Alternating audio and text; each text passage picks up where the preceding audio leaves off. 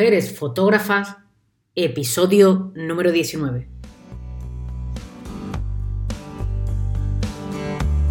Te doy la bienvenida a una segunda temporada de Mujeres Fotógrafas. En esta temporada vamos a hablar con fotógrafas, tanto documentales como autorales, con narrativa. Aprende y descubre una nueva forma de mirar. Antes de continuar, te recuerdo que si quieres apoyar dicho contenido puedes hacerlo entrando en www.beabaz.es y tendrás toda la información de cómo puedes hacerlo. Y si quieres proponer a fotógrafas, apoyarme en TPE. La información también la encuentras en la web www.beabaz.es o si no también me viene bien que os suscribáis a esta versión sonora. Puedes encontrarme en Apple Podcast, en Evox, en Spotify o en Anchor. Bueno, hoy tenemos en el programa a Ana María Arevalo Gosen. Eh, estoy muy contenta de que ella esté aquí porque nos va a contar muchas cosas sobre sus proyectos. Y nada, buenas Ana, ¿qué tal? ¿Cómo estás? Hola, buenas Beatriz, ¿cómo estás? Feliz de estar aquí compartiendo esta mañanita contigo. ¿Qué tal todo?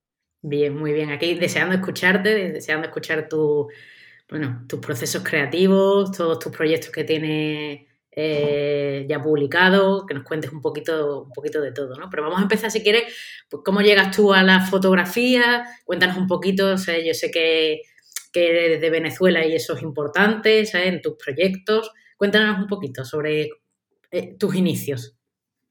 Vale, bueno, este, eh, la verdad es que cada vez que a mí me preguntan eso, yo paso un poquito de pena porque yo no llegué a la fotografía, tú sabes, la, la fotografía a veces llega de unas formas tan mágicas a la vida de los fotógrafos que fueron a revelar en el laboratorio blanco y negro y vieron cómo el químico revelaba la imagen y toda esta historia y se enamoran así. Lo mío fue un, fue la verdad es que para mí la fotografía surgió como, como eh, la búsqueda de una solución para yo poder expresarme creativamente, pero al mismo tiempo poder atacar como problemas sociales que me importaban. O sea, yo siempre supe que iba a ser fotógrafa documental o como sea que lo llamemos hoy en día. Este, yo, yo en el 2009 me fui a vivir a, a Francia. Yo me fui a Venezuela por, porque, bueno, porque en ese año, en ese 2009, yo sufrí como tres ataques muy violentos por temas de inseguridad, pero también por temas políticos, de protestas, etc. Yo, yo era yo era estos estudiantes primera línea que iban a protestar, ¿no? Y mm, a la tercera yo dije la vencida, yo dije, no, yo no, yo no creo que yo vaya a sobrevivir mucho tiempo más en este país. Eh, yo me tengo que ir. Entonces, em, igual a los 19 años irse, quizás aquí en Europa es un poco diferente, pero irse en Venezuela a los 19 años irse bien pequeño de la casa. O sea, uno normalmente en Venezuela, eh, uno se va de la casa cuando uno se casa, casi. O sea, cuando uno está ya como con una pareja y se va a vivir con la pareja. O sea, uno sale del nidito como bastante más tarde que aquí en Europa. Entonces mi mamá estaba así como, bueno, ok, ella, ella estaba muy al tanto, ella, ella es mi, mi mamá es así, hoy en día es como mi manager, pero es mi mejor amiga, digamos, o sea, tenemos una relación. Eso es muy, buena. Sí, muy buena. Muy buena, muy buena. Sí. Y ella, ella me apoyó y me, y me dijo, te voy a ayudar a conseguirte un sitio para que te quedes. Y ella trabajaba en esa época en Air France, en la, en la línea aérea. Ah. Y le preguntó a todo el mundo en Air France y resulta que un francés de Toulouse dijo, yo la recibo, tráemela. Ah, y así a ciegas me fui a Toulouse. Yo nunca había estado en Toulouse, no sabía nada. Yo dije, yo me voy para allá, yo necesito salir de aquí. Y me quedé un mes allá y con ellos viviendo. Y justo antes de, de irme, un día antes de irme, yo le digo a la, a la mamá francesa mía, Valerie, le digo, mira Valerie, yo me quiero quedar, yo aquí puedo caminar, yo aquí puedo estar, yo aquí puedo ir a hacer música en el río, yo soy músico también, puedo ir a hacer música en el río. Yo en ese momento estaba estudiando ciencias políticas y la universidad me, estaba, me quería dar la reválida para yo hacer el tercer año, bueno, mejor dicho. Y Valerie me dice, bueno, perfecto, si te quieres quedar, que bueno, te vamos a ayudar a conseguir un, un apartamento. Me dice, nosotros somos dueños de este edificio, pero el edificio está todo alquilado. Y cinco minutos después de que ella me dijo eso, una vecina abajo tocó el timbre a decir que ella se había enamorado y, que ella se iba a ir. Se iba. Tenía, y tenía un estudio para mí. Y bueno, nada, toda la sincronía perfecta. Yo me fui a, a Venezuela. En ese momento conocí a quien es hoy en día mi esposo, que era alemán, es alemán, está es alemán.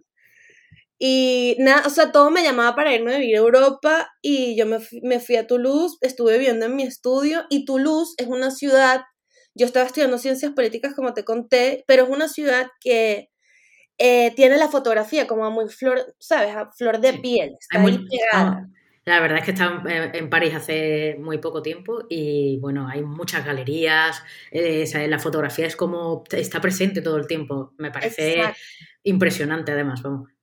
Sí, y tiene, tiene la primera galería de fotografía de Europa, es el Chateau d'Eau, y tiene un festival que se llama el Festival Manifesto, que es un festival que es al aire libre, es tipo Fotoville de New York.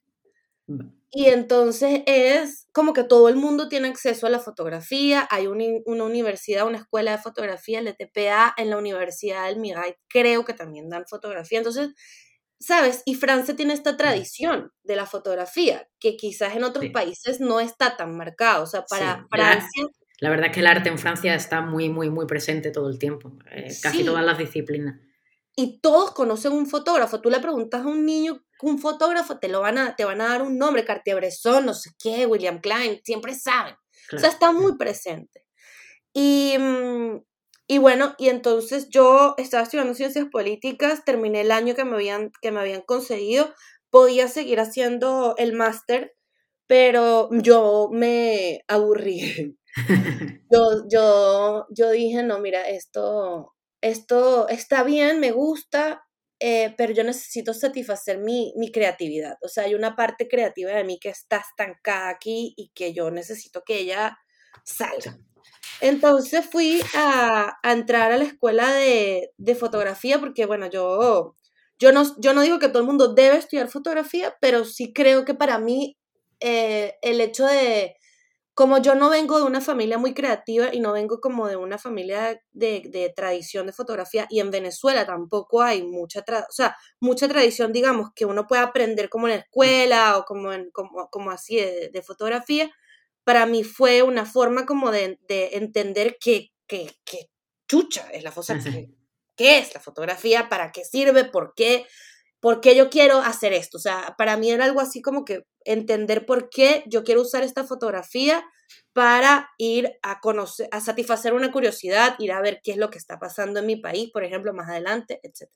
Y así fue que yo empecé y era la peor estudiante en la escuela de fotografía porque yo solo quería hacer fotografía de reportaje documental. Yo no quería hacer arquitectura, no quería hacer retrato, yo no quería hacer análogo, yo no quería hacer laboratorio blanco y negro y descubrir la magia del químico. Era malísima. o sea, pero pésimo. O sea, mis amigos franceses, yo los amo, yo todavía soy amiga de, de muchos de ellos de la escuela, me ayudaban un montón como no seas bruta, Ana, esto se, esto se revela así, el papel te quedó torcido. Y yo con ese grandizor así como, por favor, auxilio. Pero, pero en reportaje y en documental era excelente, Era perfecta. Entonces los profesores no entendían nada. Y ahí es donde empiezas tú a desarrollar tus primeros reportajes que, eh, en esta escuela. Sí, exacto. Ahí empiezo a... Ahí, o sea, claro, yo vivía en Toulouse y para mí todo era nuevo, ¿no? Cuando uno llega hacia una ciudad, todo es fresco y todo es nuevo. Entonces, eh, conocí a una familia de gitanos que ellos también eran, eran excluidos como de la sociedad un poco. O sea, yo no, no me sentía excluida, pero el hecho de que uno es de afuera, uno siempre es de afuera, uno nunca es, ¿no? Sí. Em, entonces, eh, gracias realmente a que yo era así un, un, outsider, un perro, un perro de afuera también, ellos me dejaron entrar en la comunidad y ese fue como el primer trabajo que yo hice, digamos, en documental. Los usé a ellos ah, para, para entender todo, o sea, para entender eh, cómo se usa la mamilla, cómo se usa el digital, cómo se usa el color, el blanco y negro. Eh, aprendí a que... ese, proyecto lo haces en, analógico? Ese proyecto tiene de todo, ese proyecto ah, tiene de todo, porque hay buenas fotos que son en color, en blanco y negro, hay fotos que son en analógico y en digital también. Lo que está en mi página web es una serie, digamos, final, toda en digital, pero el, cuerpo completo de ese trabajo tiene un poco de todo. Em, ¿Y cómo llegas entonces hasta ellos? Es decir, tú a ellos los conoces, te dejan entrar, o sea, al final una comunidad eh, gitana como tú realmente eh, muestras ahí, eh, no, es tan fácil como acercarse a ellos y, hacer esas fotografías como tan, tan de cerca y tan íntimas, ¿no? Que, que, que tú muestras es que para mí no fue nada difícil. Yo había un bar que quedaba, uno tenía que ir, ellos viven muy lejos de, o sea, como a, digamos, a media hora en bicicleta de, del centro donde yo vivía. Pero a nosotros nos encantaba irnos por el río y quedarnos en un bar que se llama el Bar Azul, que queda al borde del río, y al lado queda como un botadero de, de metal. Y entonces yo siempre que iba, yo decía, pero ¿quién bota tanto metal? O sea, ¿quién es esta gente tan cochina? Y entonces me, me dije, me voy a acercar. Y entonces, y mi, y mi, amiga Pancha, mi amiga chilena, me decía, pero Ana, ¿qué te vas a acercar? ¿Qué les vas a decir? Yo no quiero ir a ver quién está ahí. Y entonces le di la vuelta a todo el botadero así, un día que ya nos estábamos regresando y viene saliendo, me ve, o sea, salen los perros, bravos, no sé qué, yo ahí les hago cariño, y viene saliendo uno de los, digamos, en el momento el que era el jefe de la, como el, del, del campamento, y se me acerca así con una sonrisa y me dice, ¿tú quién eres? y yo, bueno, yo soy Ana María, ¿tú quién eres? entonces, así como un niños, y le, y le dije, este, yo, es que yo podría venir mañana a, a tomar, porque le, lo vi, o sea, vi que era un hombre espectacular, como muy guapo. Y, y, le dije, yo puedo venir mañana a hacerles unas fotos. Y me dice, sí, vente mañana. Y así fue. Yo regresé, le dije a Pancha, Pancha, mañana vengo a hacerle fotos, no me importa el botadero. es una gente maravillosa. Y nada, ya muerta de la risa, yo también. Y al día siguiente fui, y al día siguiente fui así. Y lo que descubrí no nada más, de, del, no nada más del objeto fotográfico, em, de cómo usar cada cosa. O sea, tuve la suerte de tener un grupo, una comunidad que me dejó experimentar con ellos, pero también tuve la suerte de conectar con una comunidad, con un grupo, o sea, me llevaba muy bien con ellos. Siempre iba a los cumpleaños, siempre que me invitaban yo estaba ahí. Si me tenía que quedar a dormir, que pasó muy pocas veces, pero si me tenía que quedar a dormir, me podía quedar a dormir con toda confianza. Son personas que tienen sus vulnerabilidades y que tienen sus, sus problemas como cualquier otra comunidad, pero también tienen una belleza y una mística y una mágica muy maravillosa. Entonces, ¿Y cuánto tiempo te llevas trabajando con ellos en esta, eh, imagino que este primer proyecto eh, documental como tal que tú haces? Yo los conocí y estuve como yendo con, a su casa como tres años. Un proyecto así de largo recorrido realmente, al final es... Toda mi carrera, pues porque yo fui a su casa como el primer día que empecé la universidad y le dije a mis profesores, ay, conocí a este grupo, no sé qué, y ellos como, no lo sueltes. Y yo como, ok. Y toda la, todo el, todo el, sí, todo mi, toda mi carrera de, de fotografía, pero todavía podría ir a Toulouse a saludarlos, pues no es que quede con ellos, o sea, les llevo las fotos, son una gente muy querida. Claro. Y después de ese proyecto pasas, o sea, es decir, tú ya sabes realmente que ahí tú quieres realmente contar, eh, o sea, narrar proyectos documentales y, y, y, centrarte en una tipología eh, social o realmente estás como todavía en ese proceso de experimentar y, de realmente de no saber mm, por dónde vas a, a continuar tu, carrera, que sí es verdad que al final ha sido por lo social, pero bueno, estamos hablando ya de aquellos tiempos. No, yo siempre supe lo que quería hacer. Yo nunca, o sea, yo mi camino lo, lo, lo he ido poniendo un poco, digamos, a más nicho como más a, la especialización de ciertas ramas de lo social, pero yo siempre supe que yo quería trabajar con personas y con personas vulnerables y para, y, como para, como, como en temas sociales que me interesen. Siempre quise que fuera lento, que fuesen temas de largo plazo, personales, que me ayudaran a mí a a luchar por temas sociales que me interesaran. Ese es como el, como el todo mi, todo ha sido mi camino.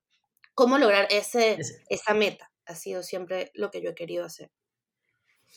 Y el siguiente proyecto que realizas mm, es el de. No, el de, el de Días em, Eternos es el último, ¿no? el de Días Eternos se mezcla, el siguiente proyecto que hice se llama El significado de la vida. Y ese proyecto lo hice con, con mi esposo. O sea, yo después de, yo, yo te dije que había conocido a mi, a mi marido, a quien es mi esposo hoy en día, Philip, en Venezuela, en el 2009. Ah. Yo seguí con él. Yo estaba enamorada de él desde el día que yo lo conocí. Yo lo vi, yo dije, me voy a casar con él. Mi mejor amiga estaba, una de mis mejores amigas estaba al lado, me dijo, Ana, tú estás loca. Yo me casé. Yo lo, ah, ya está aquí. y... está bien, es una parte bonita. Supongo que será porque además ha, ido acompañándote contigo, ¿no? En todo, porque has viajado bastante y, supongo que ha ido acompañándote contigo y bueno, no sé realmente él si, si él es fotógrafo o, también le gusta mucho la fotografía y, y, supongo que será un pilar interesante.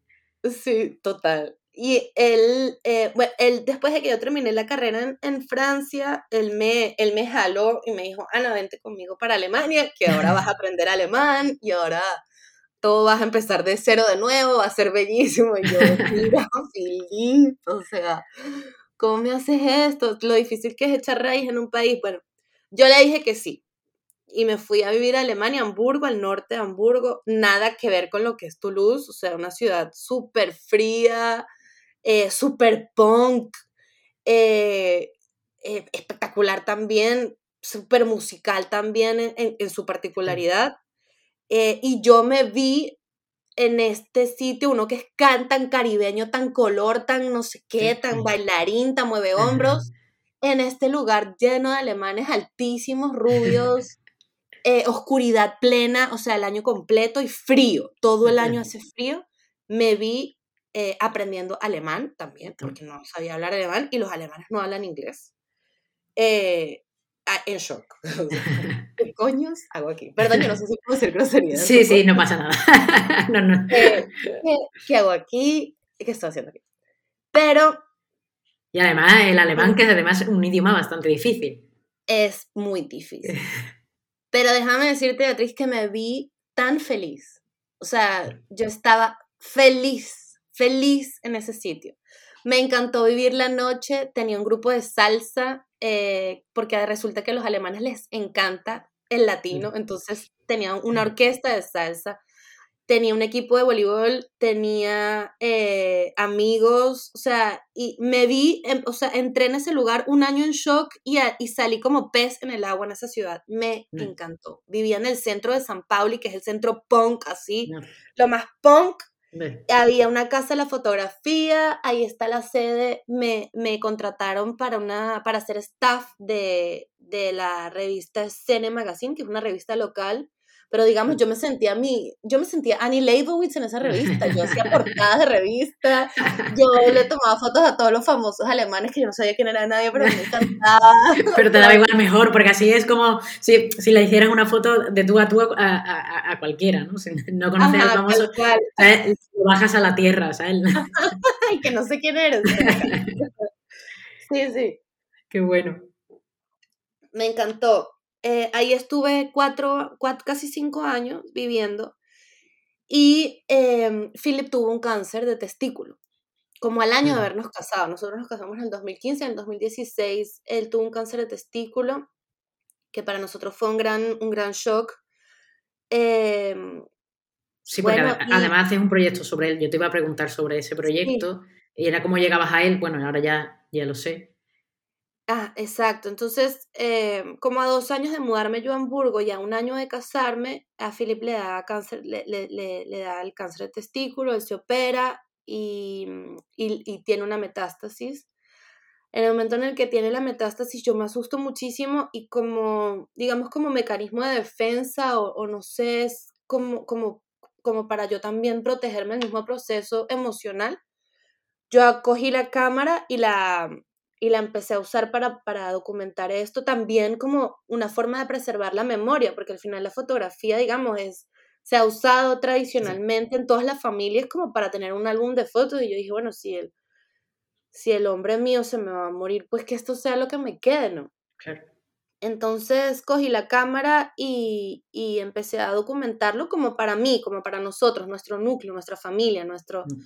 nuestra memoria, en un mundo donde estamos rodeados de selfies, de gente sonriendo y pelando el diente, divino y maravilloso, pero la verdad es que la vida no es una, una, peladera de dientes todo el tiempo. Hay momentos donde uno está mal y uno no enseña que uno está mal, porque está mal visto por la sociedad, porque uno siempre tiene que estar feliz, flaco, con el cutis maravilloso, en un sol radiante, una contraluz. No, uno no está una contraluz todo el día. Uno está a veces triste, mal, dolido, vulnerable y eso también hay que mostrarlo. Quizás no todo el mundo, pero el fotógrafo tiene esa labor también, de verse uno para, para adentro también, ¿no? Sí, sí, bueno, totalmente de acuerdo, vamos.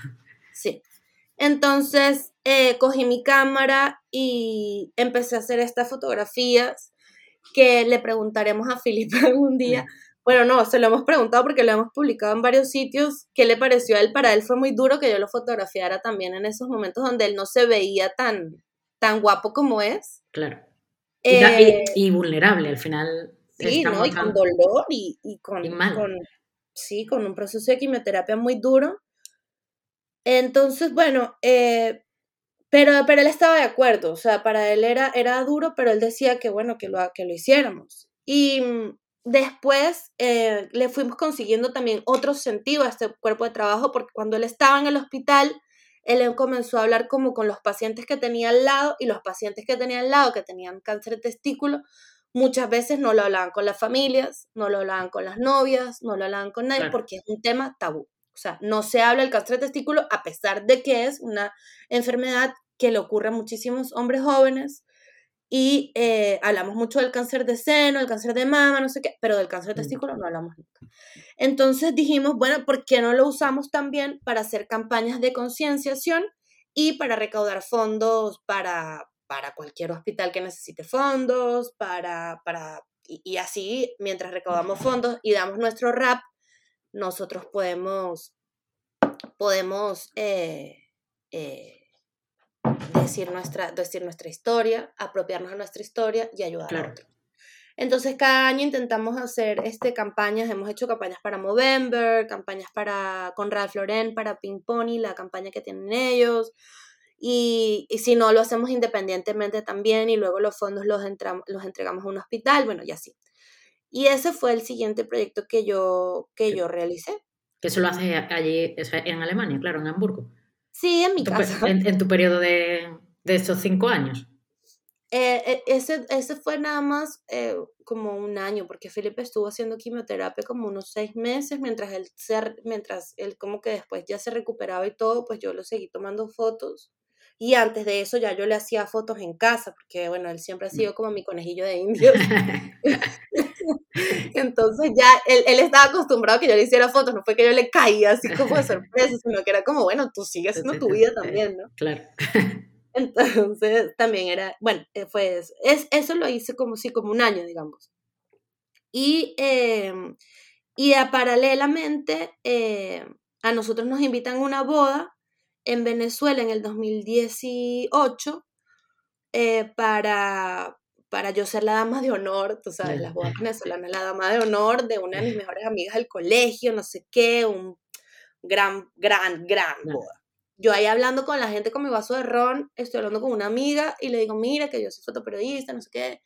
Y mi amiga me dice, eh, oye, tienes que conocer a la prima de mi esposo porque ella es una periodista. Eh, que, que ataca muchísimo los derechos del hombre aquí en el país. Y entonces, otra vez así como con los gitanos se me aprende así el bombillo, como, uy, ¿quién es, esta persona? Claro. Eso, eso, eso que tiene el fotógrafo siempre de querer como de tener prendida la intuición. Eso es lo que yo le digo a todos los fotógrafos. Prendan, tengan la, la, la, antenita de la intuición siempre con, alineada como, con, como, como bandera que va antes que uno digamos, casi que antes que uno. O sea, primero va la intuición y después va uno. Entonces, a mí me hizo mucho clic esa, esa, es, esa frase y yo el día siguiente le escribí a, la persona. Me dijo, sí, quedemos para un café, no sé qué. Quedé con ella eh, y ella me dice, eh, sí, nosotros trabajamos con una, con una organización que defiende los derechos del hombre que está detenido en, detención preventiva. La detención preventiva en Venezuela es algo que debería durar 45 días, pero dada la crisis del país eh, y, el retraso procesal que hay para, para poder llevar todos estos, estos, estos casos a juicio, esto es una ilusión, esto se tarda muchísimo y hay personas que están ahí durante años esperando su juicio porque no tienen dinero para sobornar, digamos, a los fiscales. Y mientras que esperan este, este tiempo, están, supongo que en cárcel. Están en detención, sí, están en, una, en unos calabozos policiales que llaman, que son unos, unos, unas pequeñas celdas que están en cada sede policial, digamos, en cada puesto policial Tiene más o menos grande y eh, bueno, ahí, ahí esperan, ¿no? Y entonces hay, un, hay un hacinamiento increíble. Bueno, ella me empieza a contar que hay estas mujeres embarazadas porque quedan embarazadas dentro de la cárcel. Y yo me quedo con los ojos pelados. Eh, duermo una noche, no le creo, sí le creo. Mando a Filipa a la casa, le digo, vete, que yo me tengo que quedar aquí haciendo este trabajo. Él se regresa antes y yo me quedo en Venezuela y eh, le digo a Angélica, a la persona que, te digo, mi amiga, que es hoy en día mi amiga, en ese momento era una conocida, le digo, llévame, llévame que yo quiero ir a ver. Entonces, eh, ella me lleva a un centro de detención y ahí confirmo todo lo que ella me había dicho. Era, una, era un centro de detención que queda en Valencia, como a dos horas de Caracas, era una celda para 22 mujeres que eh, antes compartían celda con los detenidos varones, pero que eh, las habían abusado de ellas, obviamente, estos detenidos, porque bueno, están en condiciones muy, muy precarias, eh, son muchos, muchos de las, no te voy a decir que la gente que está metida ahí son todos inocentes, porque es mentira, sí los hay, pero bueno, hay de todo, digamos, y, y el, la policía tuvo que cerrar su, su, eh, su comisaría, su... Era la, era, no, era la oficina de investigación. Ah. Tuvo que cerrar la oficina de investigación y transformarla en la celda de las mujeres. Ah. Entonces era una oficina con una ventana muy pequeña, un calor insoportable dentro de la oficina porque es cemento grueso y, y, muchos eh, colchones debajo en el piso 22 mujeres ahí, incluyendo una mujer embarazada, que compartían esta celda para, para, bueno, para esperar su juicio y estar ahí. y, ahí tú, en, ese primer momento tú ya te llevas tu cámara y tú empiezas a hacer fotografías sobre ella, o sea, sobre este... O de momento te quedas un poco simplemente en lo que es la parte de investigación y concienciación sobre lo que realmente está pasando.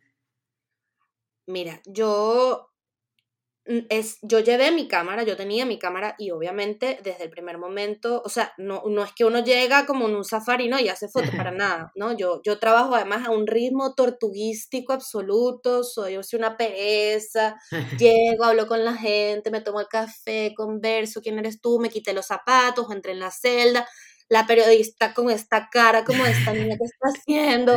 Yo por intuición, uno va con la intuición, es que uno va con la intuición. claro, o sea, y, y con la empatización también, supongo. Claro, o sea, exacto, quítate los zapatos, entra en la celda. Además, uno no es el periodista que está desde afuera preguntando, bueno, ¿y cuánto tiempo tienes esto aquí? Uno tiene que entrar a, claro. como, como, a, como hacer las fotos en la perspectiva de, ellas. Bueno, y la verdad es que yo nunca, en, yo tengo ah, desde el 2017 haciendo este trabajo, yo en mi vida estaba en peligro con las mujeres, estaba en peligro en otras situaciones con otras con los policías, con los militares, con, con, con los gobernantes, digamos, pero no con, la, con las mujeres en mi vida. Yo me senté a conversar con ellas, empecé a hacer esta, esta, estas entrevistas que, que me dan como una base de datos, cómo te llamas, cuántos años tienes, porque estás aquí, abogado público, privado, y algo más que me quieras contar, cuántos días tienes sin comer, quién te trae la comida, tu ropa de quién es, etcétera, ¿no? Ese tipo como de, como de, como de hoja Excel, digamos, bien, bien, Bien clara organizada, bien ajá, bien organizada para poder yo después tener una base si la Naciones Unidas un día me pregunta, mira, aquí tengo yo una base de datos de 150 mujeres que me dieron esta información. Ve a ver tú qué haces con esto, ¿sabes? Claro. Entonces, eh, una vez que hablo con ellas, pregunto si ellas quieren ser fotografiadas, si les interesa. Normalmente todas siempre me dicen que sí. Si hay alguna que me dice que no, le digo, bueno, ponte detrás de mí, que no va, nunca vas a salir en la foto. Y eh, inmediatamente yo ese día empecé a hacer fotos. Yo ayer estaba viendo los archivos y del 2017 y tengo unas fotos increíbles de ese día. O sea, yo todavía uso esas fotos de ese primer momento porque es el primer momento donde uno está como en un shock claro. impresionante que uno tiene que usar esa emoción y usar ese, ese, ese esa adrenalina y esa, y esa impresión del primer momento para sacarle todo el fruto posible y eso fue lo que yo hice ese, ese día también.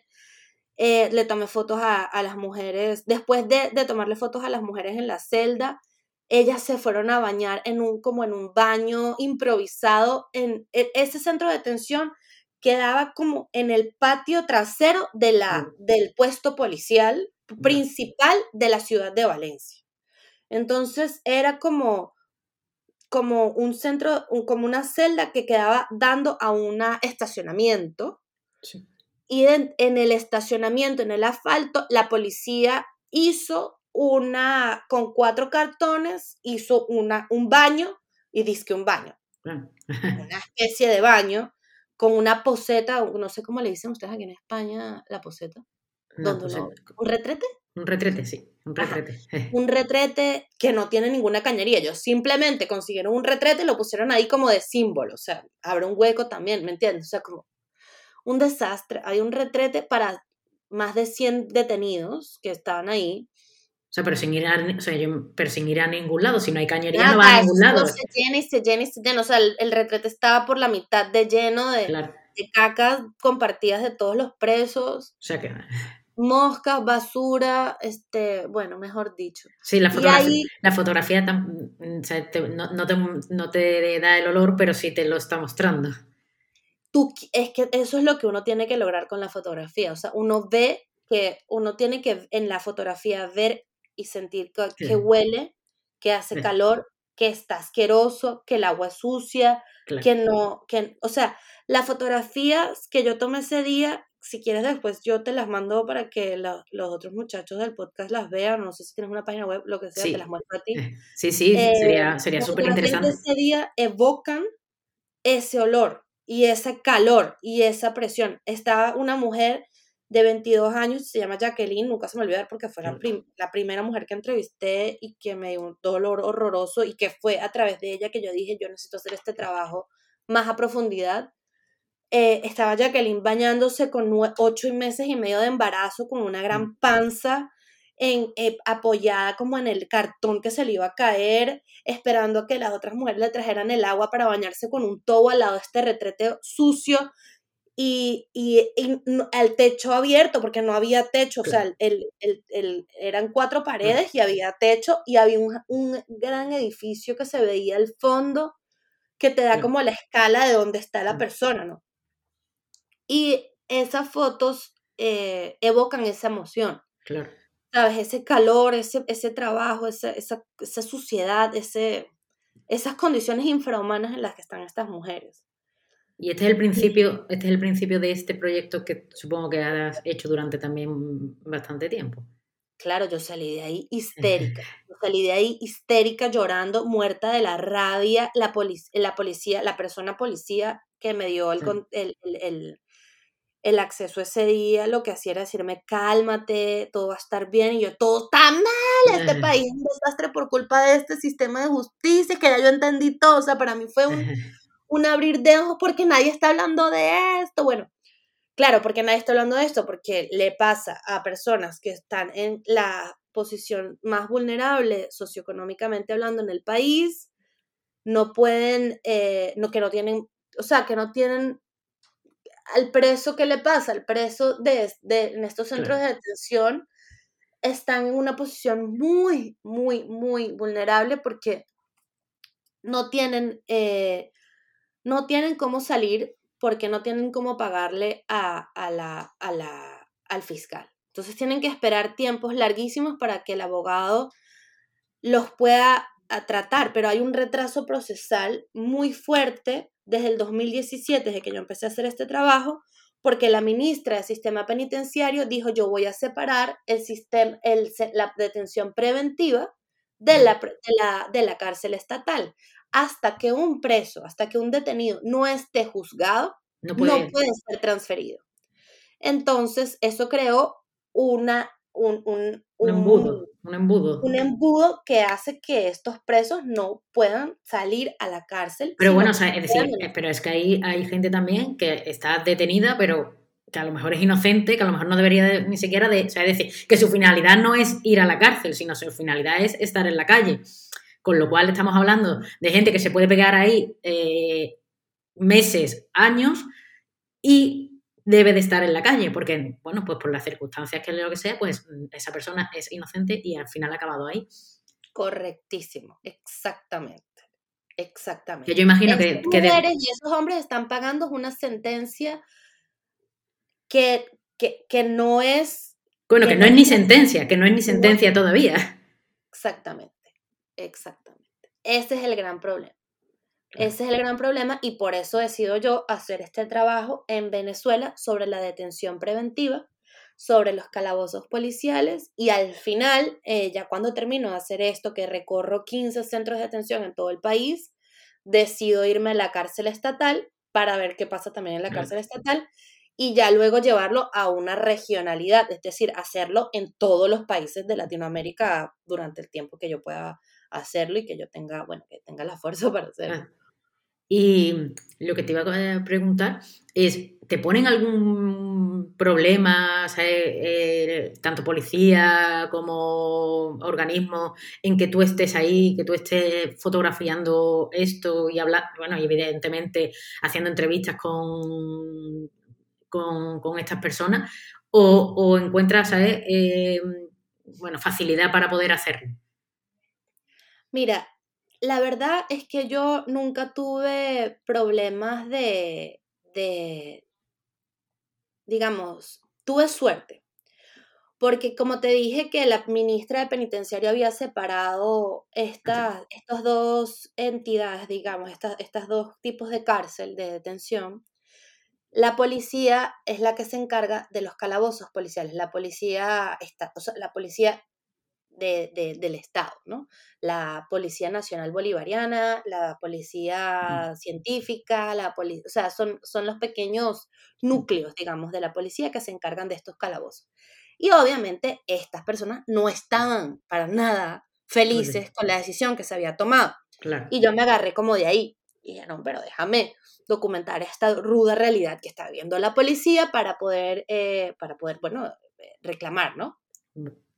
Y esa fue mi entrada un poco. Entonces yo tenía eh, ese, un poco el, el, tubo abierto, el chorro abierto para yo poder entrar. Yo, claro, costaba un montón siempre que yo intentaba. o sea, siempre que uno quiere entrar a una cárcel es un problema. Porque hay un montón de trabas que te van a poner el policía que está de guardia ese día no te contesta el teléfono, tienes que llamarlo 150 veces, plantón enfrente del centro de detención con el calor ahí esperando 30 horas, decirle que le trajiste una galleta, que te abra para darle la galleta, le das la galleta y sales corriendo. Eh, me dejaron encerrada una vez en una, en una celda durante horas, no me quisieron dejar salir, no me paraban, o sea, yo, la mira, ya terminé, nadie me escuchaba. Nadie te abría, ¿no? Y tú, mierda, me han dejado aquí.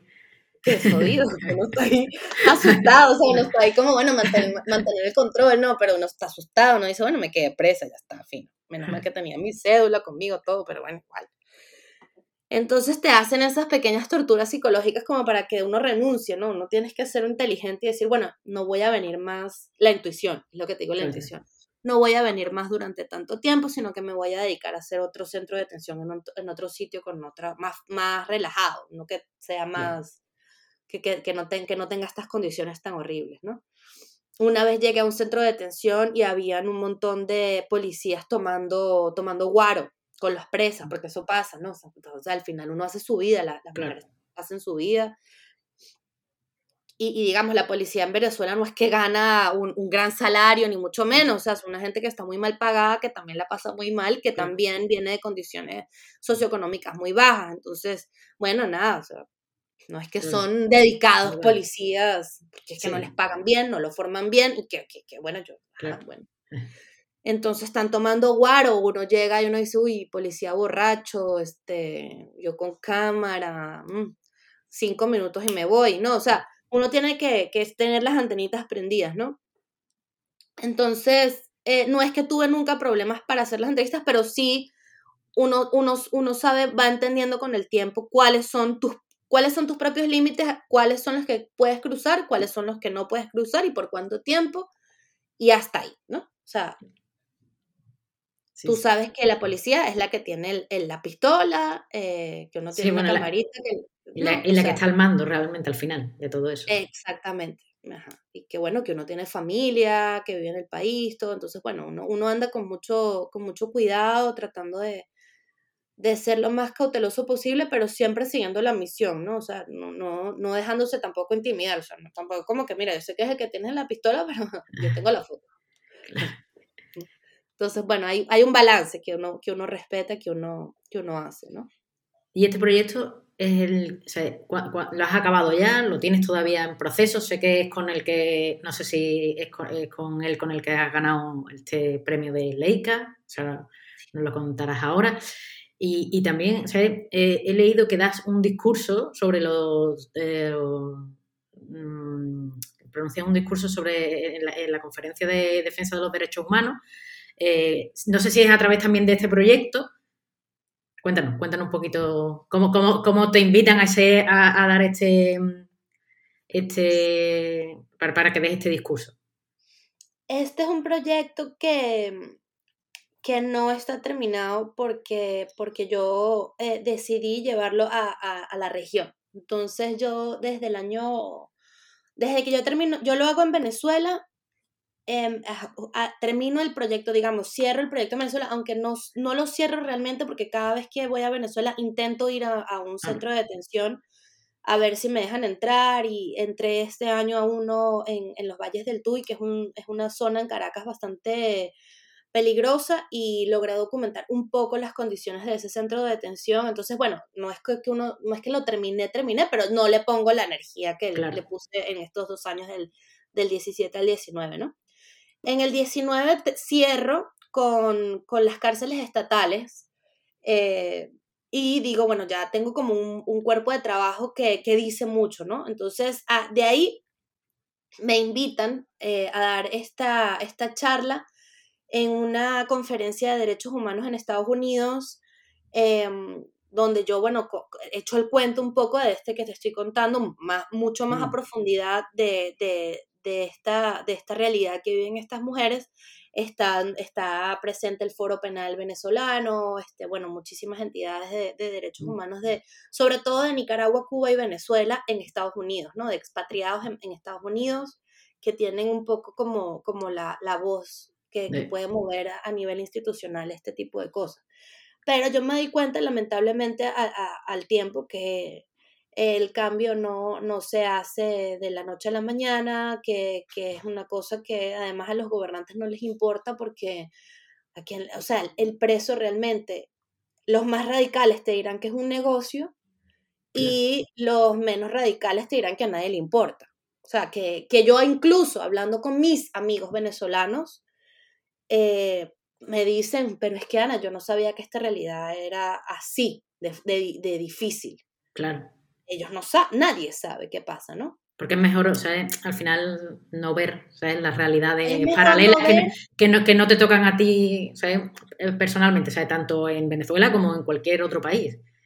Es mejor no ver exactamente, pero es también una... E, es cómodo no ver, y tienes razón, pero también es es difícil hacer empatía con el preso. O sea, muchos de mis amigos me dicen, pero es que estos son criminales, que, que, todos tienen que ir presos. Y mira, no, no son. Entonces tienes que explicarles toda la cosa desde el comienzo. Entonces ya tú vas viendo que, bueno, que, que la empatía y que el, sentimiento es otro, ¿no? Eh, bueno, en fin. Entonces yo en el 2019 digo, no, mira, yo voy a hacer esto en toda la región. en toda la región, supongo que será en toda la región de Sudamérica. en, oh. desde Centroamérica para abajo. Entonces dije, bueno, ¿y qué país me puede a mí dar otra, otra perspectiva? Claro, porque claro, no, no, es nada más hacerlo, es, es pensar en qué, en todos los países y qué te puede aportar cada país que sea diferente a, a, otro, ¿no? dar otra visión. Bueno, y que además estás hablando de que ya un país que no es el tuyo, o sea, es decir, que, que, ya no, o sea, que ya lo vas a ver desde otra perspectiva, no, ah, o sea, no desde la perspectiva de que tu país es el que está haciendo eso. No, y, a nivel, digamos, estructural de una, de una narrativa visual, tienes que presentar otra cosa, porque si presentas centros de detención en Venezuela, en México, en El Salvador, en Guatemala, al final es un centro de detención que todos se parecen. Yo lo que quiero es mostrar... Eh, sus particularidades y diferencias, supongo, ¿no? Que hay particularidades, que hay diferencias, que, y, correcto, y que hay también, eh, y que todos los países de Latinoamérica y de Centroamérica, digamos, estamos pasando la, eh, o sea, que una de las raíces de la crisis de nuestros países y de la, y, de la región radica en que el sistema de justicia en nuestros países no sirve para nada. mira, Entonces, que, mira que nosotros también lo pensamos en España. No, pero es que se puede hacer a nivel mundial. Yo dije, lo voy a hacer en mi región porque es la mía es la que me afecta, es la que me toca, es la que entiendo, porque por más que uno viaje, bueno, digamos que, que los brasileros son diferentes a los argentinos, que Ana María, que cómo vas a decir, pero esa es mi casa, o sea, yo voy a Argentina y yo, y yo siento que esa es mi casa, me van a recibir como es mi casa. Que lo puedo hacer en Sudáfrica, que lo puedo hacer en Zambia, que lo puedo hacer en Australia, y las condiciones son las mismas, te lo puedo asegurar. Seguro, total. Te lo puedo asegurar. Pero digamos, bueno, yo dije, lo voy a hacer porque, bueno, no me, no me alcanza la vida tampoco, entonces dije, bueno, voy a empezar en en Centroamérica y ir bajando. Entonces, en el 2021, en el 2020, bueno, tú sabes, ¿no? Eh, no pasó casi nada. Una pandemia nada casi nada nos cambió, entonces estuve como, eh, bueno, muy, muy en casa, tal, aunque estuve en Venezuela mucho tiempo de la pandemia porque me agarró allá. Eh, volví y estuve en España, yo estoy ahora basada en España, en Bilbao, desde el 2018. 18, sí. sí. Y y em, en el 2021 por fin logré irme a El Salvador, porque El Salvador te da, bueno, no, me, da a mí otra realidad, la realidad de, primero, de, saber qué es lo que pasa en Centroamérica con respecto a las pandillas, ¿no? Claro. Eh, hay o no mujeres pandilleras, eh, bueno, todo este tema de, la, de la pandilla, del nacimiento de la pandilla, digamos, fue ahí todo este tema de la, de la guerra durísima que vivieron ellos, de la posguerra que están viviendo todavía y de eh, la, eh, la, prohibición del aborto eh, tan radical que tiene El Salvador, ¿no? De que no, no, incluso si estás embarazado y el, la madre está en riesgo de vida, el feto está en riesgo de, de, vida o incluso tiene muerte cerebral, la mujer, la madre está obligada a cargar con ese bebé los nueve meses, ¿no? Entonces, es una prohibición de aborto bastante retrógrada y, muy fuerte y hay mujer y está penalizado a homicidio agravado, o sea, es decir, como si tú mataste a tu bebé y a 30 años de cárcel, o sea, como el, como el peor asesino, ¿no? Entonces yo quería atacar ese tema y entonces en el 2021 eh, logré irme a El Salvador y logré hacer este trabajo, viví ahí durante tres meses y la verdad es que estoy muy feliz con el, con el resultado, a pesar de que los accesos, claro, ya no es mi país, ya no sé cómo navegar esas aguas de una forma tan casual. y todo es muy formal, todo es muy burocrático y fue muy difícil lograr los accesos.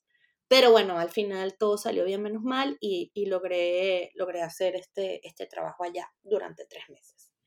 Trabajé además fuera de la cárcel, que era una cosa que no había hecho en Venezuela por esto de darle otra perspectiva, porque, eh, bueno, haciendo la, investigación sobre el tema de la pandilla, entendí que la cárcel no es nada más una, una institución, digamos, gubernamental, sino que la pandilla es también un tipo de, cárcel, ¿no? No puedes salir, eh, eh, porque si sales estás castigado a la, muerte, es decir, que te casas con esta...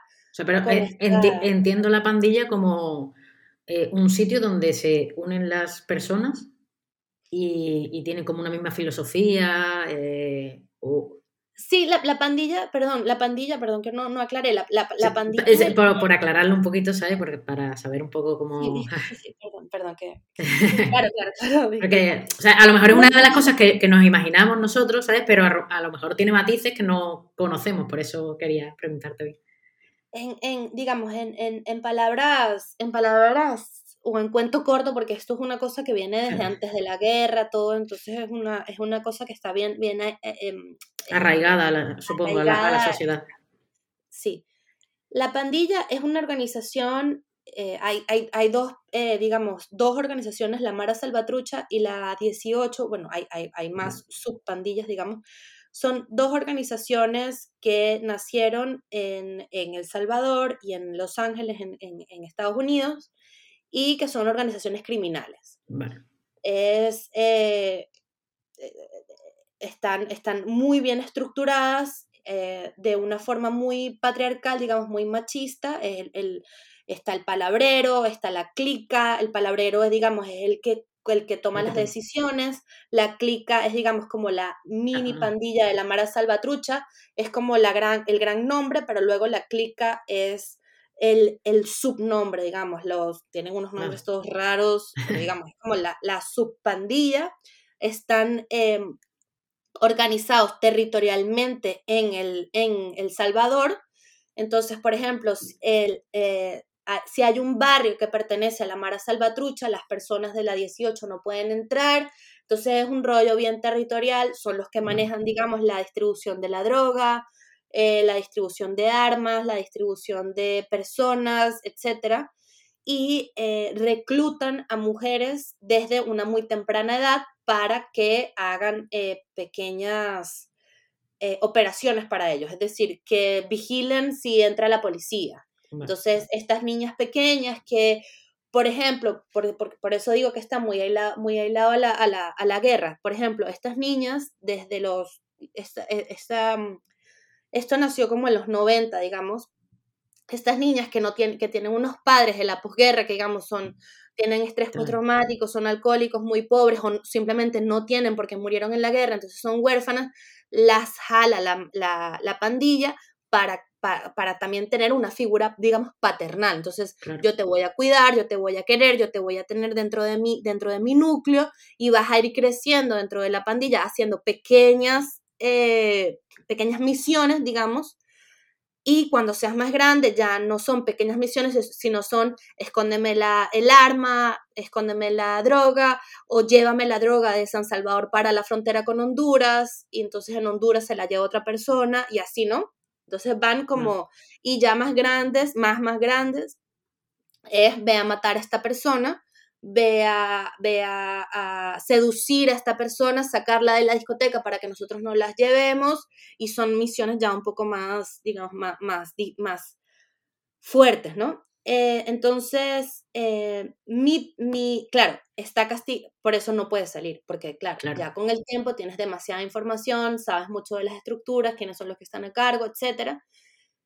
Y la verdad es que muchas de ellas eh, ven a la, a la, pandilla como su familia, ¿no? Son, son claro. mujeres que están reclutadas y tienen un lavado. Sí, además, claro, si han crecido además ahí ¿sabes? durante tantos años y, y, esa es su realidad, es muy complicado hacerles ver también que, que hay otras realidades y, y que hay, hay, hay, algo fuera. Eso es lo. Exacto. Lo, lo malo de, de ellos. Sí, es verdad. Correcto. Entonces. Y supongo que, además, supongo que además se enamorarán ahí, que tendrán hijos, es decir, al final sigue como una especie ese, ese, ese ciclo y esa rueda. ¿no?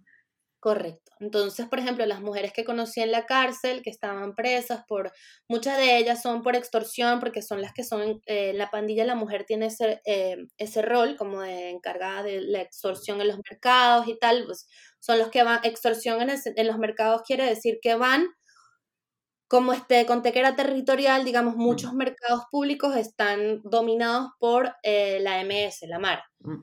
Entonces la, las mujeres se van a los mercados públicos, piden dinero a cada puestico, cada puestico en cada mercado en San Salvador le da un dólar diario, ¿no? Un dólar diario. Sí, es como una financiación, o sea, es decir, al final sacan de esa extorsión, sacan una financiación. Correcto, y de eso viven.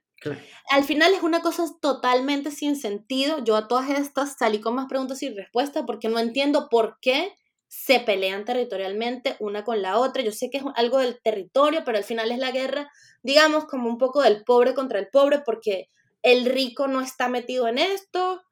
Eh, a mí, por ejemplo, que soy extranjera, no me roban porque soy de afuera. Entonces, es toda una cosa como muy rocambolesca. No tiene, sentido ni, ni color para... para, para claro, sí es cierto que yo muchas veces he escuchado la, la frase de la, la, fotografía te tiene que dar más preguntas que respuestas, ¿no? Y supongo que así es como ha salido tú, ¿sabes? Con muchas más preguntas que, que realmente con las respuestas que tú realmente buscabas. Total, total, total. O sea, terminé, no entendí absolutamente nada.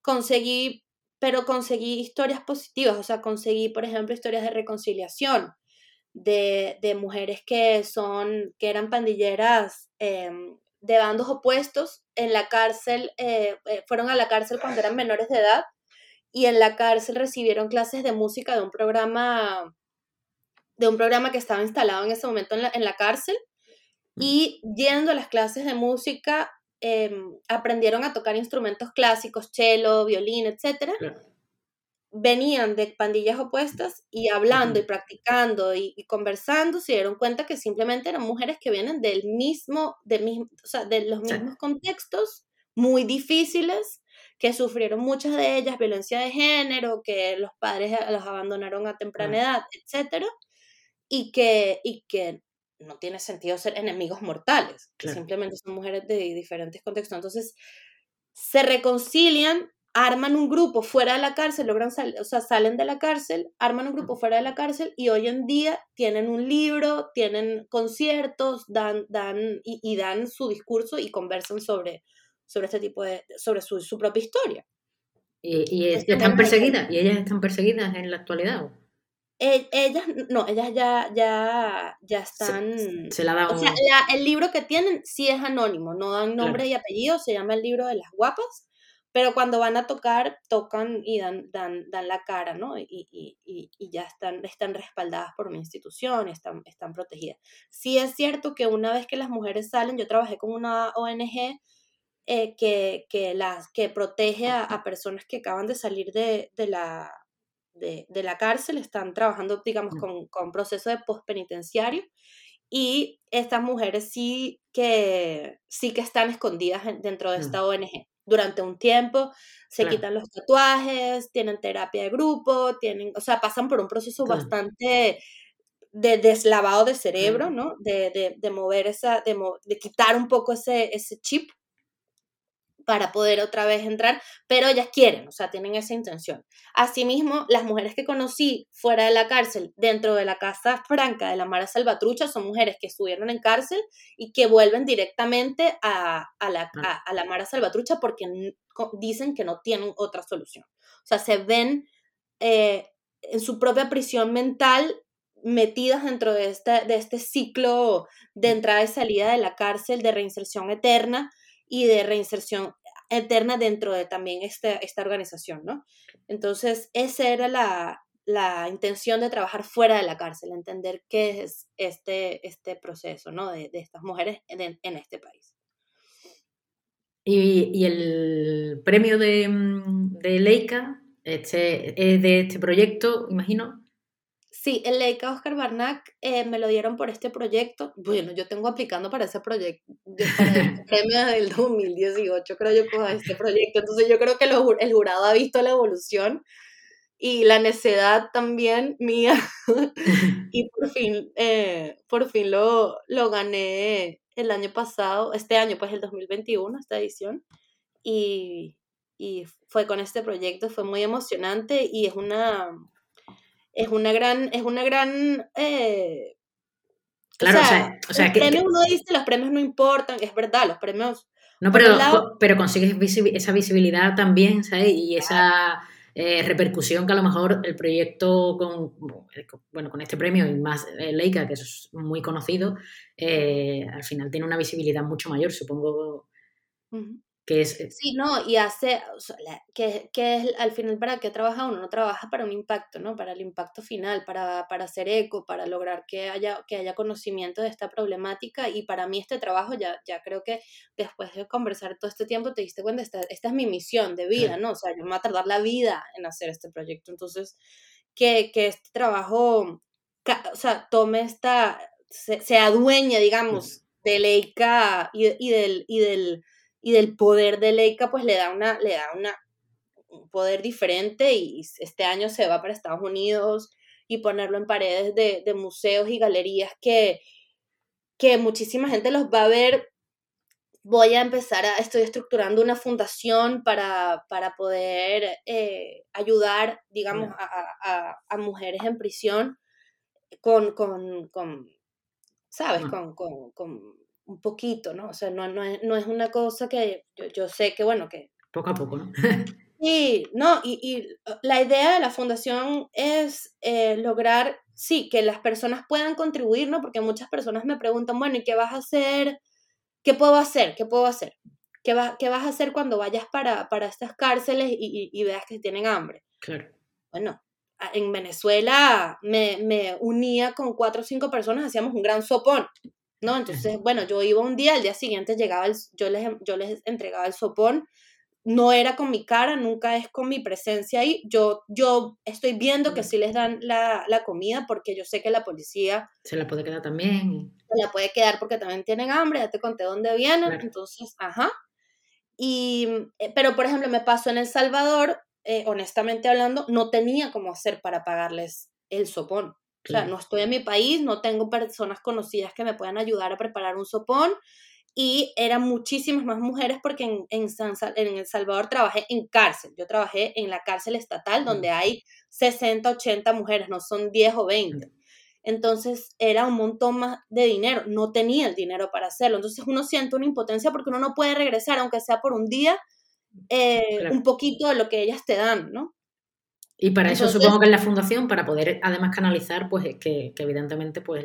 claro, que las personas puedan hacer algo, que yo, pueda, que yo pueda regresar un poquito de lo que ellas me dan, aunque sea por un día, y que también yo pueda decir mi rap, es decir, ¿por qué yo tengo que ayudar a las mujeres en prisión? Que me pregunta alguien, ven acá que te hago mi elevator pitch en dos segundos, vas a estar llorando para que me des todo tu dinero, ¿me entiendes?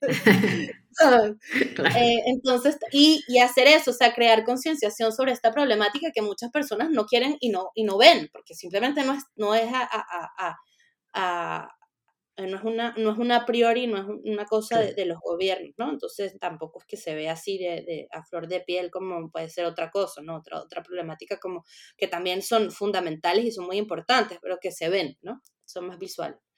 Entonces, bueno, eso es lo que estoy haciendo también con, con la remuneración de este premio. Y, y, y me, y, bueno, y, y me trae un montón de cosas, o sea, ganarse un premio así es súper importante y es, muy hermoso y, y, muy pocas veces celebra uno el trabajo, ¿no? Y el esfuerzo. Entonces yo es, esta fiesta me la, no, me la gocé divino, o sea, y todavía estoy muy contenta.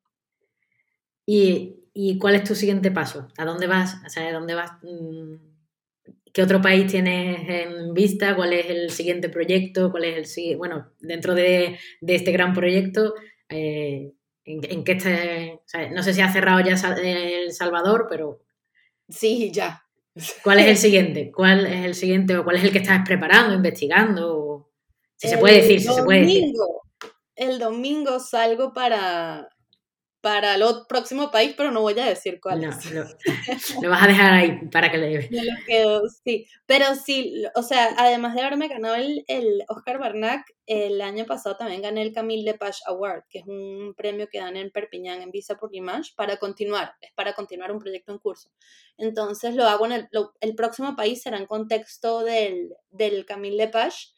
Con suerte todo sale bien y, y y espero que sí, y estará en proyección o en exposición en Perpiñán el, en septiembre de este año. y estamos hablando de, pero el contexto va a ser el mismo, es decir, eh, hablando de mujeres, eh, cárceles, como, lo, como, lo, que hemos hablado antes, con, su, con sus diferencias y que siempre vas ahí buscando un poco pues esa, ese punto. Correcto. Y ahora vamos a hablar un poquito así sobre cuáles son tus referentes fotográficos, en qué en, tú tienes referentes fotográficos. Yo sé que eh, tú llegas a la fotografía un poco así como por casualidad, por así decirlo, pero no sé si tienes referentes, eh, mm, te apoyas en, los proyectos de, visualmente de, de otras compañeras. Cuéntame un poquito. Sí, no, claro que sí. No, no, por supuesto. Mira, eh, hay una fotógrafa que se llama Jane Evelyn Atwood, que es una fotógrafa americana que vivió muchos años, vive creo todavía en París. Ella hizo un trabajo que se llama Too Much Time. Eh, creo que en francés es Trop de peine, no sé en español. Es un trabajo en blanco y negro de cárceles de mujeres. Ella lo hizo durante 11 años y ella ella, ella presentó en la escuela de fotografía cuando, cuando yo estaba estudiando y fue la primera mujer que, fotógrafa que conocí que trabajaba de una forma lenta, íntima, de largo plazo, con calma. Y yo la vi a ella, yo dije yo, yo quiero trabajar así, yo no necesito este apuro de, la agencia, de la AFP, de la cosa. Yo estaba en ese momento pensando, o sea, buscando pasantías en la AFP y yo vomitaba, o sea, todos los días, era como de morir. Y mm, cuando la escuché a ella hablar y cuando, claro, su trabajo mi trabajo no, estéticamente no se parecen, pero ella fue la primera mujer que me dijo a mí, mira, este trabajo se puede hacer, o sea, tú puedes tomar fotos de alguien en la cárcel. Claro. Ah. Entonces, muy importante esa, esa referencia para mí. Es una mujer espectacular, además con una ética de trabajo increíble. Ella forma parte de la agencia VU, creo yo. Em, ella es, bueno, obviamente un pilar. Luego, bueno, no sé, o sea, de, Paolo Peregrín, me encanta ese hombre, cómo trabaja también, cómo afronta el conflicto tan humanamente y el, el archivo tan, tan necio que tiene. que es como, como que le tomo fotos a todos, o sea, él hizo como del, del hotel donde me quedé, el teléfono con el que hablé, de la de, de todo. Entonces me encanta esa necesidad de él y esa, esa, esa obsesión. Eh, luego, em, me encanta, o sea, ahora un poco más contemporáneo así, eh, las mujeres de mi, de mi, de mi colectivo de fotógrafas, Ayun Fotógrafas, toditas son unas super magas de la fotografía. es cierto, porque además hay una corriente de fotógrafas eh, en, toda la, Latinoamérica, ¿sabes? Que, que, están mostrando mucho su trabajo por redes sociales, ¿sabes? por Instagram. Sí. ¿sabes? Que es, maravilloso. Eh, primero porque vemos eso, vemos unas realidades que no, que desde esta parte de, de Europa como que no se conocen y ¿no? Y además tú sabes que es bellísimo. Lo que pasó ahorita en Latinoamérica es que se acabó la fotografía paracaidista. Yo no digo que después podemos hacer otro podcast otro día sobre este tema, pero digamos, es el, el, el, fotógrafo paracaidista ya no es necesario porque hay un, un, un resurgir de mujeres y hombres muy bellísimos también, fotógrafos locales, hiperlocales, que están haciendo unos trabajos, o sea, impresionantes. Misha Vallejo, que, está, que hizo este trabajo sobre Sarayaku. O sea, es una cosa, de la, una cosa divina, espectacular, evocadora, impresionante, que habla de la magia desde, una, desde un lugar de entender qué es lo que pasa, porque soy de ahí. ¿no? Este, Joji Alarcón, Tamara Merino, Sara Paps, Daniela Villasana, Carla Gachet, Andrea Hernández, Adriana Loureiro, este, Marise Huertal trabaja, está trabajando ahorita para Nagio de una manera tan bella y tan hermosísima. Bueno, eh, un montón de, de, si se me olvidó alguna Juni, me están escuchando, lo siento, las quiero. Este, son, o sea, este, este, este fotoperiodismo súper local eh, me, me, alegra y me, y me, y me hace, me da un sentido de pertenencia también muy, muy chévere, ¿no? Que uno se pueda sentir apoyado por una por, una, por un, foto, la fotografía de una región. Está la gente de Riesgo Cruzado en El Salvador dando cursos de a fotoperiodistas locales, mm. que es una cosa súper importante, porque, ajá, o sea, está RISC, está el JEFAT, que, pero ajá, el RISC lo hacen en, en, en, Europa. y está el JEFAT que lo hace en Estados Unidos, pero ¿quién lo hace para Centroamérica, enfocados en Centroamérica para la problemática de Centroamérica? Menos mal que está riesgo cruzado que existe allá. Claro. ¿No? Sí, sí. Entonces es muy... Además que, o sea, que e, e, esta progresión de fotógrafos y fotógrafas viene de unos años hacia, hacia acá y, realmente eh, estamos consiguiendo ver mucha problemática de la que hay allí a través de sus ojos, que es, realmente lo bueno, porque lo están contando desde ellos. Exactamente, exactamente. Y desde el conocimiento, no es lo mismo que, bueno, pues que se vaya alguien aquí, esté tres meses o esté seis meses, o, eh, porque al final tienes como una separación un poco eh, de raíz. Eh, claro, eh, claro, ¿no? Y, y, ¿no? y es, es o sea, se, se, se nota en, el, en, el, en, la narrativa visual que son personas que, que están adentro, que entienden desde adentro qué es lo que pasa, ¿no? Y eso es una maravilla. Sí. ¿Y qué le dirías, qué consejo le darías a alguien que quiera hacer lo que tú lo que tú estás haciendo, que quiera adentrarse dentro de esta fotografía documental, social, ¿qué consejo le darías? Yo creo que siguiendo la línea de este podcast, hoy he estado hablando mucho, me paré como con la intuición, entonces yo creo que ese es un buen consejo. Sigue tu intuición. Afina la intuición. Afinar la intuición. llévala adelante, ¿no? Era, has dicho antes como llévala adelante incluso de ti, ¿no? Sí, llévala adelante de ti, que ella sea la que te guíe. Sí, eso es. Y vamos a ver dentro de poco un libro, un fotolibro, ¿sabes? Eh, ahí vamos a, ¿sabes? Que se está ahora mismo, está en proceso de edición, supongo, ¿no? Está, está editado, está secuenciado. Tengo un diseñador que es un súper genio, se llama Ricardo Báez, gran amigo, o sea, no entiendo la suerte que tengo de que él sea mi diseñador, no entiendo. Es un venezolano genio, o sea, que hace unos libros, fue el que hizo el libro de Monsanto de Mathieu Asselin, no sé si lo conoces. No, no lo conozco, pero lo, pero lo buscaremos. Es un súper, súper, súper libro, foto increíble. Él es además gran amigo y cada vez que uno habla con Ricardo Báez, uno sale así mm. como que te explotó el cerebro porque conoce todo el mundo de la fotografía más que uno. Entonces, él está con el diseño montado. Ayer me acosté a las 3 de la mañana, te estaba contando antes de empezar a grabar, porque estaba entregándole todo antes de irme para, para, para, para Latinoamérica. Estaba aquí trabajando en mi, en mi colorización y todo eso. Es un libro espectacular que va a tener unas 80 fotos de días eternos en Venezuela. El texto está hecho por un eh, profesor venezolano de semiótica fotográfica, pero también de enfocado muchísimo en el tema de la prisión, que se llama Luis Duno. Eh, la, el publishing house es Saracal Publications, es una casa de, editorial muy pequeñita, eh, eh, ubicada en Inglaterra, pero van a abrir, me parece, algo, una galería o algo en Madrid, sí, ah si, si no me equivoco, me estaba contando ella el año pasado.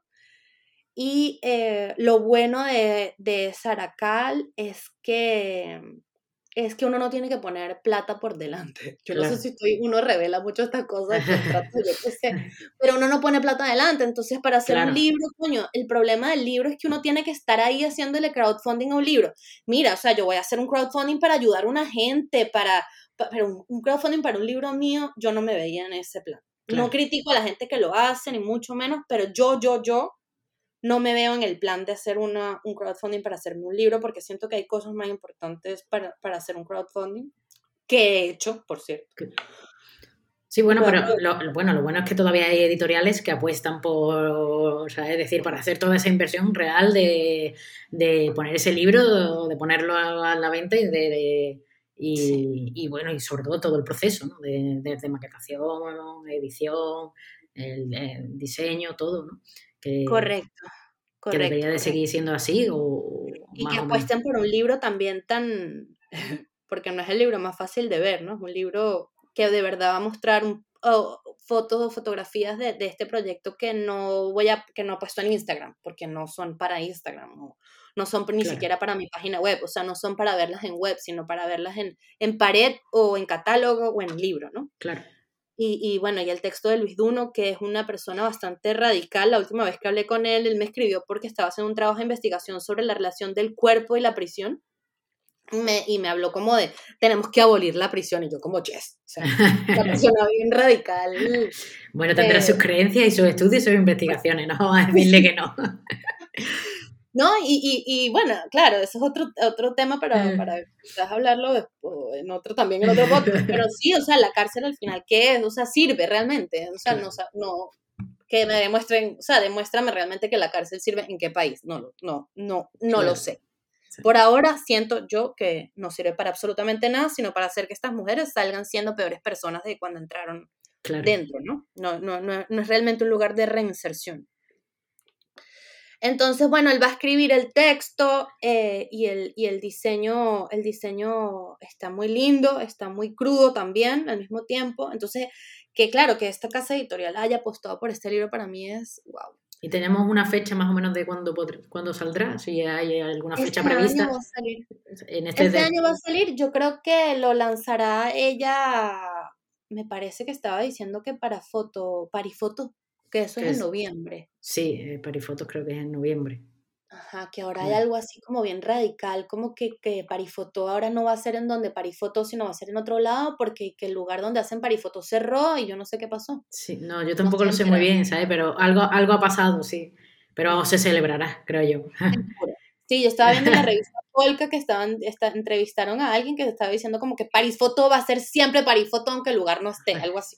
no sé qué es lo que van a hacer, pero la verdad la, creo que este año va a, ser, va a estar lanzado en, en pues, esta. Pues nada, lo esperaremos y supongo que tú pondrás un enlace después en tu web, que yo cuando eh, ponga todos los datos del programa me lanzaré, ¿sabes? Tu, ¿sabes? pondré tu, tu web y, y, tu, y tus redes sociales, supongo que Instagram también porque suele estar activa también en Instagram.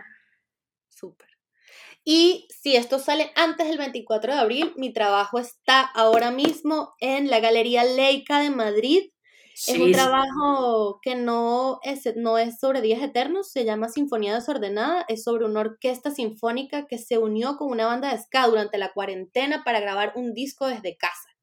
Y yo me fui a todas las casas de los 75 músicos a hacerle sus retratos y grabé los conciertos en Venezuela y es una maravilla y quizás se rumora que en abril en Madrid va a haber un concierto de Sinfonía Desordenada acompañada con el cierre de la exposición. Así que están Pues eh, sí, saldrá el programa bastante antes, así que yo creo que pueden ir todos los que estén en Madrid y los que vayan de visita a Madrid, así que yo creo que, bueno, pasar por, por las exposiciones de Leica creo que es, eh, a todo el que le gusta la fotografía es casi obligatorio. Allá están, allá están. Y ahora ya para acabar, y esta pregunta es la más difícil realmente, y es que nos recomiendes un libro, una peli y una canción. Una canción puede ser un disco, ¿sabes? un grupo, no hay que... Un libro, un libro como de lectura o un fotolibro. Lo que tú quieras, ¿sabes? Un poco para un poco para conocerte, ¿sabes? Para saber si quieres un fotolibro, para saber un poco cómo, qué, qué es lo que al final le gusta a Ana. A ver, un libro. Eh, ayer justamente estaba viendo con un amigo un fotolibro que se llama Aya de Jan Gross. Está buenísimo. Eh, libro de lectura. Las mujeres que corren con los lobos. No me acuerdo quién lo escribió, pero es buenísimo. Y es como una Biblia, o sea, uno lo abre y él como que mágicamente te da un consejo. Es buenísimo, yo lo cargo encima todo el tiempo. Eh, eh, luego, ¿qué más? Una peli. Una peli, una película. Una peli. que hayas visto, que te recuerdes, ¿sabes? Que algo que.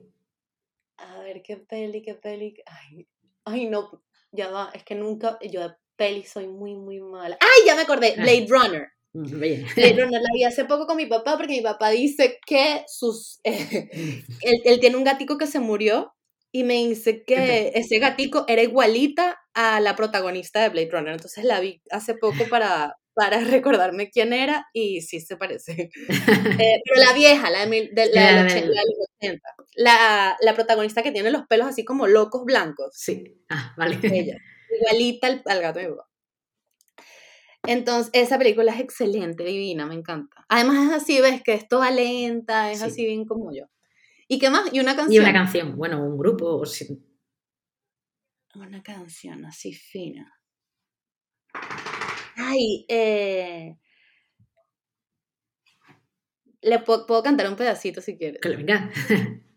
Dice, eh, no me acuerdo bien cómo se llama, pero dice, yo no necesito de mucho, tan poquito necesito yo. Eh, un, un jaboncito para lavar la ropa y un hilito largo de tendedero donde guinde mis blusas blancas, mientras yo me pierdo en tus ojos negros. Y después sigue y Qué bonito, muchas gracias, qué bonito, bien. pues nada, con esto, ¿sabes? Te esperaremos para, para ver tu fotolibro. Seguimos diciendo a todo el mundo que vaya a ver esa exposición que está hasta, hasta abril, con ese posible concierto y esperamos para ver tus siguientes proyectos en breve. Muchísimas gracias por tenerme, qué gusto, qué rico hablar contigo este viernes en la ah. mañana, mañana, mañanita. Y abrazos a todos los que nos escucharon.